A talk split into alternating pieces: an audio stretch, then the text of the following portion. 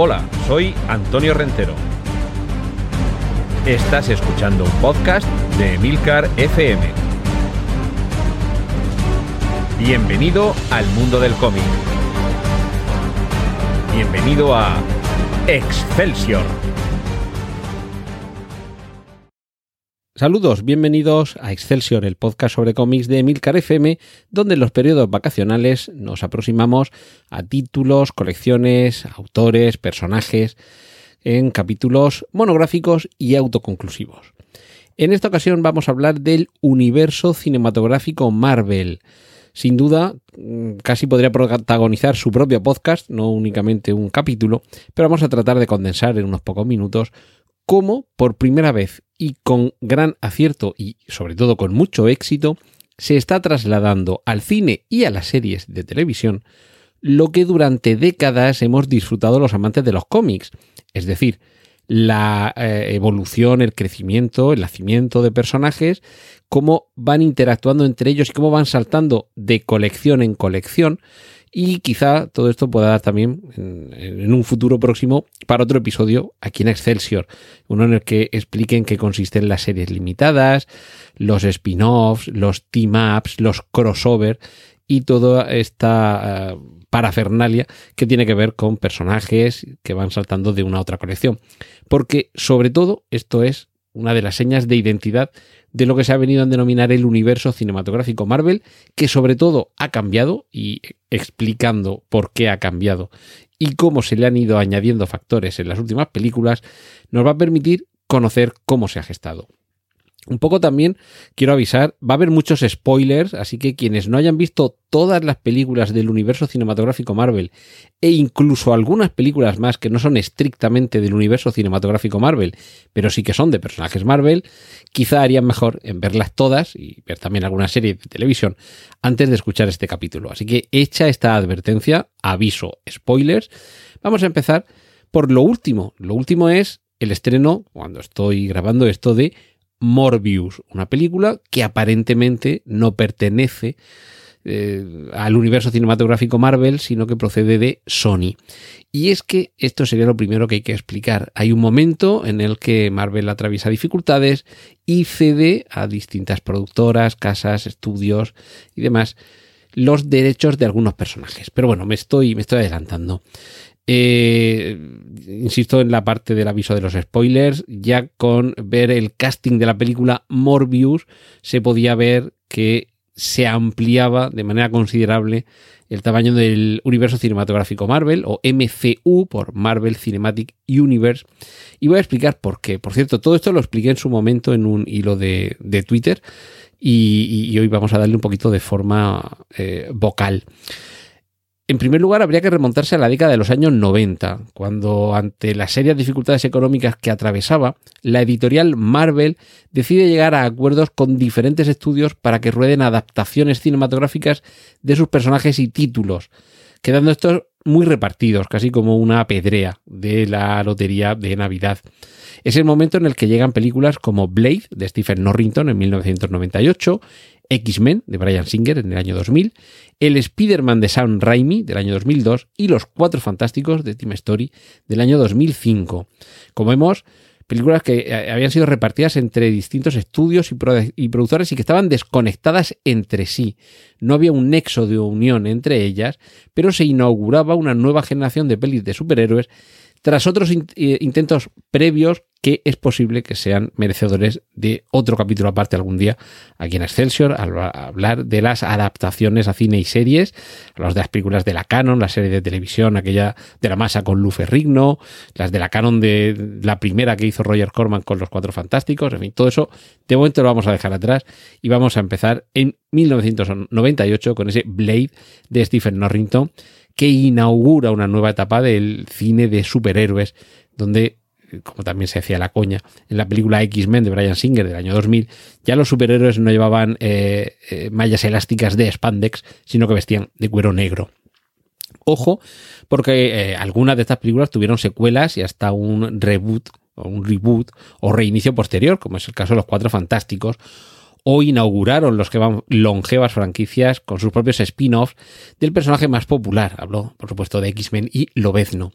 Mientras tanto, Marvel se fue recuperando y decidió rodar sus propias películas, que para eso continuaba reteniendo derechos de muchos de sus personajes. También hay que conocer al, Dan, eh, al Daredevil o Dan Defensor, interpretado por Ben Affleck, el Hulk, encarnado por Eric Bana. Eran primeras versiones de personajes que después se popularizarían con otros rostros en pantallas grandes y pequeñas, pero me estoy adelantando.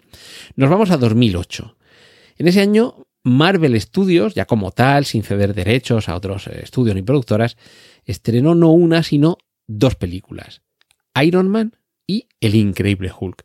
Y aquí empieza todo cuando en una escena post créditos de Iron Man, que muchos se perdieron por esa mala costumbre de marcharse antes de tiempo de la sala de cine, aparece Samuel L. Jackson y nos vuela la cabeza con su con que Iron Man. A partir de ahí empezó todo. Ya teníamos mezclados a Iron Man, Nick Furia, Los Vengadores, que ya habían sido objeto de una mención con aquello de la gente Coulson diciendo, ahora vengo de la iniciativa Escudo, pues acababa de nacer el universo cinematográfico Marvel. Y la segunda pista está en otra escena post-créditos, porque esto se convierte en seña de identidad de este conglomerado de películas y series. Al final de El Increíble Hulk, de nuevo Samuel L. Jackson vuelve a interpretar al Coronel Furia y consolida las expectativas, aunque todavía nos toca esperar. Ya a partir de 2010 salimos prácticamente a película por año y sí que se mantiene la costumbre de ir eh, adelantando pistas a partir de las escenas post créditos que van avanzando la siguiente película, el próximo personaje o la evolución de la trama. En Iron Man 2, por ejemplo, ya aparecen también la viuda negra o aparece Elon Musk, que es muy indisimulada la inspiración en él para el personaje de Tony Stark, para el moderno personaje de Tony Stark.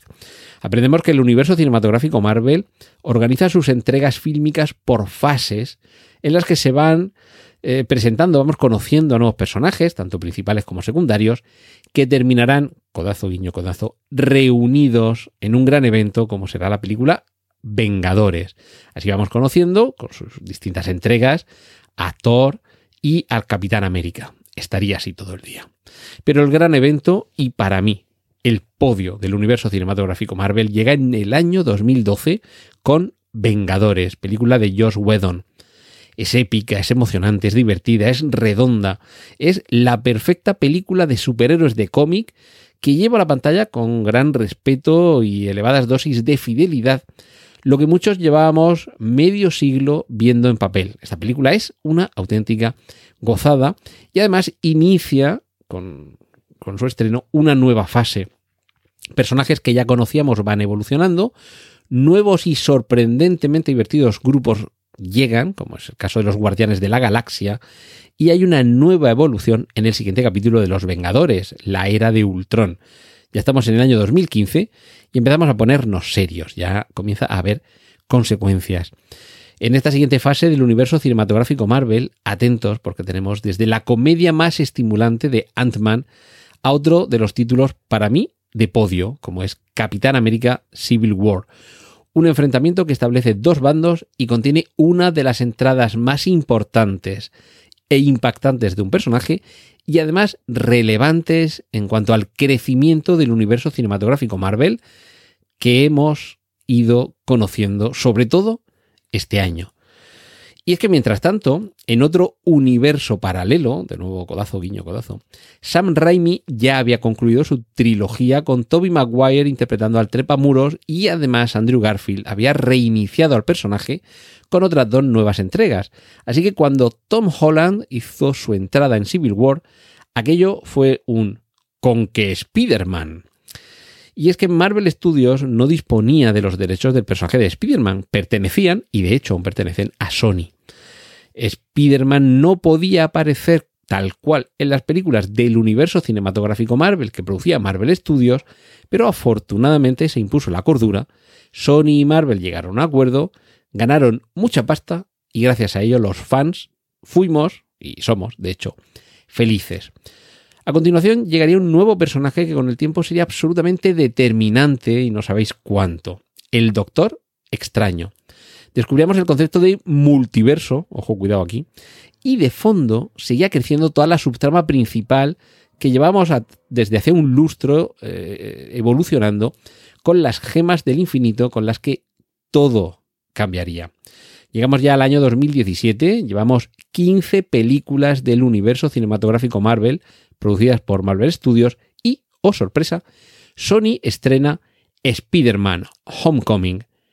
Después de Tobey Maguire, después de Andrew Garfield, llega Tom Holland, que ya habíamos visto en Civil War, Capitán América Civil War, y nos gana a todos.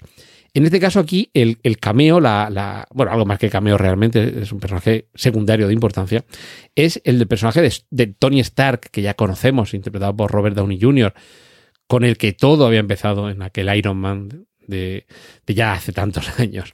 Sony ya forma parte del universo cinematográfico Marvel y las consecuencias serán revolucionarias, pero me estoy adelantando. Voy a dejar sin mencionar películas que completan o complementan el universo cinematográfico Marvel, pero sinceramente, y en mi modesta opinión, no suponen más que complementos a la trama principal. Por no enrollarme demasiado, voy a dejar fuera películas como Thor 2 y Thor 3, eh, Thor 2 Mundo Oscuro, eh, en fin, ya con el nombre de Thor 2 parecía aventurar un poco la calidad de la película. Guardianes de la Galaxia 2, que la película está muy bien, pero realmente aporta poquito a todo el hilo de fondo del universo cinematográfico Marvel, o Black Panther, que tampoco la quiero hacer de menos, pero realmente es un capítulo un poquito menor dentro de todo el, universo cinematográfico Marvel. Pero es que lo que viene a continuación es muy, muy, muy grande. Vamos a los años 2018 y 2019. Tercera parte en dos entregas de Los Vengadores, Infinity War y Endgame. Emocionalmente considero que son la cúspide del universo cinematográfico Marvel. Si con estas dos películas no vibraste, no lloraste y no gritaste en el cine, y no lo haces cada vez que ves esas escenas, no pasa nada. Pero es una pena, y seguramente estarás un poquito muerto por dentro. La resaca de Endgame es muy dura y solo Spider-Man lejos de casa mantiene el tipo con una impactante revolución, perdón, revelación final que da una pista muy importante y que ya nos está anticipando, ojo, la conexión y los multiversos. También con Viuda Negra y con Eternos, admitámoslo, son películas un poquito más flojas, y con Shang-Chi, que no está mal, pero que tampoco es para tirar cohetes, baja un poquito el elevadísimo nivel que había dejado hasta ese momento el universo cinematográfico Marvel. Es que nos está aburriendo ya. Y llegamos a finales de 2021. Spider-Man, sin camino a casa. Y aquí sí que cambia todo, todo y todo. Y ojo porque ya se nos habían dejado caer algunas pistas sobre el multiverso, sobre la magia, e incluso tuvimos dos series para ampliar conceptos que sería necesario conocer más adelante. En WandaVision, Loki y la serie de animación What If o ¿Qué pasaría si? Series emitidas por la plataforma de streaming Disney Plus se exploraba la presencia de la magia en el universo cinematográfico Marvel y la gestión de las líneas del multiverso. Aquí era donde, descubríamos las variantes. Pero todo esto seguía siendo un preámbulo. Tampoco voy a entrar aquí en otras dos series recomendables también, como Falcon el Soldado Invierno u Ojo de Halcón, porque considero que de nuevo complementan, pero tampoco revolucionan el concepto de multiverso tan importante aunque sí que es cierto que la segunda amplía de forma muy importante, por lo que vemos en las últimas entregas, el universo cinematográfico Marvel. Claro, mm, territorio spoiler completo si, sobre todo no has visto Spider-Man sin camino a casa y algún spoiler menor sobre Ojo de Halcón, reitero las advertencias. Pero es que lo que supone Spider-Man sin camino a casa para el universo cinematográfico Marvel no es nada si no reparamos en que en 2021, después de 13 años de vida de este universo, con 26 películas y 5 series, se ha multiplicado el universo cinematográfico Marvel. Ha crecido y ha crecido mucho, y todo gracias a esta película. Hay un momento en el que se abre uno de esos portales que sabemos que es capaz de abrir el Doctor Extraño y algunos personajes más. Y por ese portal no solo es que se cuele Andrew Garfield, al universo cinematográfico Marvel. Se cuela mucho más y el trasfondo tiene que ver con algo tan sencillo como Disney, o más bien con lo que Disney ha ido comprando a lo largo de los últimos años. En su momento Disney compró Marvel, como también tiene a Pixar, a Lucasfilm y demás hierbas, pero eso lo dejamos para otro día. Y hace poco compró Fox. Bajo este último sello, lo que antiguamente era 20th Century Fox, se habían estrenado las películas de Daredevil, la de Electra, las de Deadpool, las dos más una de los cuatro fantásticos y teníamos también a los X-Men.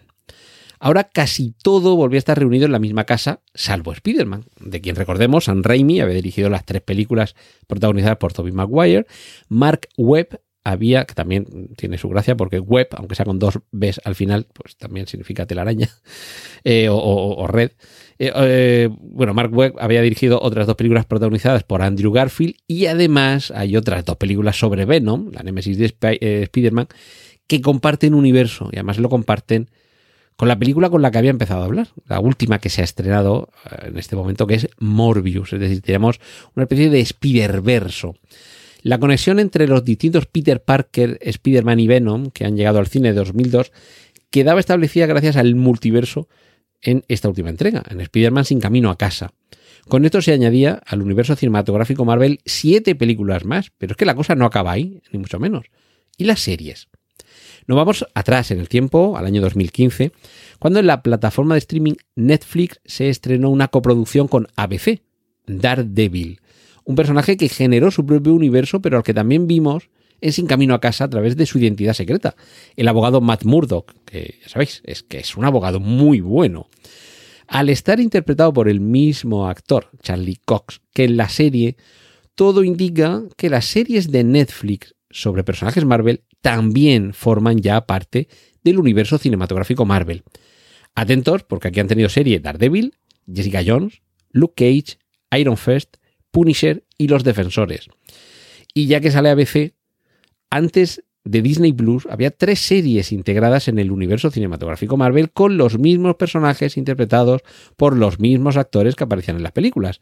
Agentes de Shield, Agente Carter e Inhumanos, aunque esta última un poquito fallida, porque entre otras cosas se nos vendió como que recogería el testigo a los Vengadores y no ha sido así, pero vamos, ni de lejos. Por si no lleváis la cuenta, recapitulo. Universo cinematográfico Marvel, 27 películas y 5 series. Spider-Verso en imagen real, porque también hay dos películas de animación, pero es otra historia, 3 más 2 más 2. El Netflix verso tendría 6 series y el ABC verso tendría tres series. Es decir, que hasta este punto tendríamos un universo cinematográfico Marvel con 34 películas y 14 series. Pero ojo, eh, se ha estrenado recientemente Caballero Luna, se ha estrenado Morbius, con lo cual esto ya añade un poquito más, nos vamos a 35 películas y 15 series, que esto ya es una pasada. Pero que todavía queda.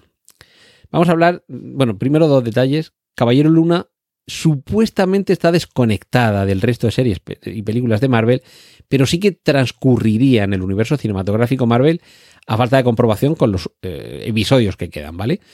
Morbius sí es un personaje del universo Spider-Man, entre otros por la conexión, reitero el aviso de spoiler, por la conexión de que aparezca Michael Keaton, a quien ya habíamos visto en Spider-Man Homecoming.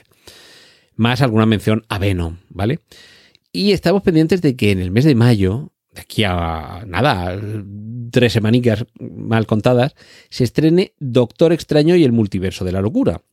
Ojo aquí porque la dirige Sam Raimi, director de los tres Spider-Man primigenios con Tobey Maguire, y se supone que lo que hemos visto en Sin Camino a Casa, en cuanto a cruce de multiversos, va a ser un juego de niños al lado de lo que nos puede esperar en Doctor Extraño y el multiverso de la locura. Desde rumores de cameos de Tom Cruise, como el Tony Stark de otro multiverso, a que Robert Downey Jr. vuelva a aparecer interpretando a un Tony Stark que sigue vivo en otro multiverso. Eh, luego tendremos los fáciles. John Favreau, actor y director, eh, interpreta a Happy en el universo cinematográfico Marvel, el, el, ayuda, el amigo, la ayuda de cámara de Tony Stark. Pero es que en la película de Daredevil interpretó a Foggy Nelson. Es muy sencillo que aparezca interpretando a Foggy Nelson. Por otra parte, Chris Evans, el actor que ha venido interpretando al Capitán América, ya había interpretado a la antorcha humana en las dos primeras películas de los Cuatro Fantásticos. es de nuevo muy sencillo que con un pequeño cameo se pueda ver a estos mismos actores interpretando esos personajes y de paso estemos ya integrando esas películas. Solo con esto añadiríamos las tres películas de los Cuatro Fantásticos y las de Daredevil y Electra como multiversos del universo cinematográfico Marvel. Pero hay más. Y es que en el tráiler de Doctor Extraño, el multiverso de la locura, parece ser que aparece Patrick Stewart, el profesor Xavier de los X-Men, y esto ya sería la locura. En el tráiler se oye, se ve una silueta que de espaldas, podría ser cualquier persona, pero la voz, tanto en la versión original como la versión doblada al español, es en la versión original de Patrick Stewart y en la versión doblada al español del actor de doblaje que habitualmente dobla a Patrick Stewart, con lo cual se confirmaría que ahí estaría el profesor X. Y es que tras comprar a Fox, Disney ya dispone de los derechos para rodar nuevas películas con los X-Men. Por supuesto habrá nuevo casting, pero ¿y por qué no acumular en el universo cinematográfico Marvel las películas y la serie Legión de Fox. Pero que claro, eso supone sumar 13 películas al actual eh, universo cinematográfico Marvel. Esto ya sí que comienza a dar vértigo. Porque Fox aporta las tres pelis originales de X-Men, las que comenzó Brian Singer, las cuatro pelis precuelas de X-Men, las que comenzaron con eh, First Class o Primera Generación, las tres películas de Lobezno, Orígenes, eh, Lobezno Inmortal y Logan, las dos películas de Deadpool, la película de los nuevos mutantes y la serie Legión. Aunque lo cierto es que en la serie no aparecen conexiones como tal, lo cierto es que el personaje protagonista en los cómics es el hijo del profesor Xavier. Eh, ahora ya podríamos empezar con los eh, wishful thinking, ¿vale? Todo esto que os he dicho de si aparecen Chris Evans y John Favreau, estamos sumando Daredevil los Cuatro Fantásticos. Lo de X-Men es bastante más plausible, pero nos quedan unas semanas para salir de dudas y casi todo Marvel quedaría unificado. Casi todo el Marvel moderno, quizá quedarían fuera películas como el Hulk de Ang Lee con Eric Bana, pero todo esto podría ser una ampliación de un universo cinematográfico Marvel en el que, si no me han fallado las cuentas, estaremos hablando de 54 películas y 16 series. Y aquí es donde está la genialidad que se puede haber ido organizando por un lado y encontrándose por otro, de ir conectando personajes, películas, tramas, películas y series e ir acumulando unos y otros. Porque esto es lo que durante décadas se ha vivido en el mundo del cómic. Esto es lo que ahora con el cine y la televisión estamos viviendo los fans, tanto de los cómics como de Marvel. Y desde luego no es tarea fácil para quien llega a mitad ponerse al día, como tampoco lo era para quien llegaba en los años 70 o 80 a los cómics de Marvel o a los de DC, que también puede valer y se encontraba con que había ya décadas de historias, de personajes, de cruces, de apariciones. Y todo esto lo que está configurando es un universo en el que disfrutar, en el que seguir disfrutando, en el que ir completando. Y ya dejo para otro día la tarea de organizar un orden de visionado de todas estas películas y series, que esto sí que sería tarea quizá incluso para también su propio podcast. En cualquier caso, espero que hasta aquí os haya gustado este paseo más allá de las viñetas por cómo nos están llegando a la pantalla grande y a la pantalla pequeña y que sigáis disfrutando, por supuesto, de los cómics, pero también de cuando estos cambian de formato y en lugar de leerse, pueden verse.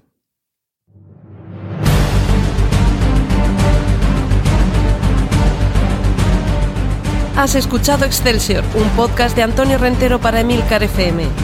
Puedes escuchar más episodios y contactar con nosotros en emilcar.fm barra Excelsior.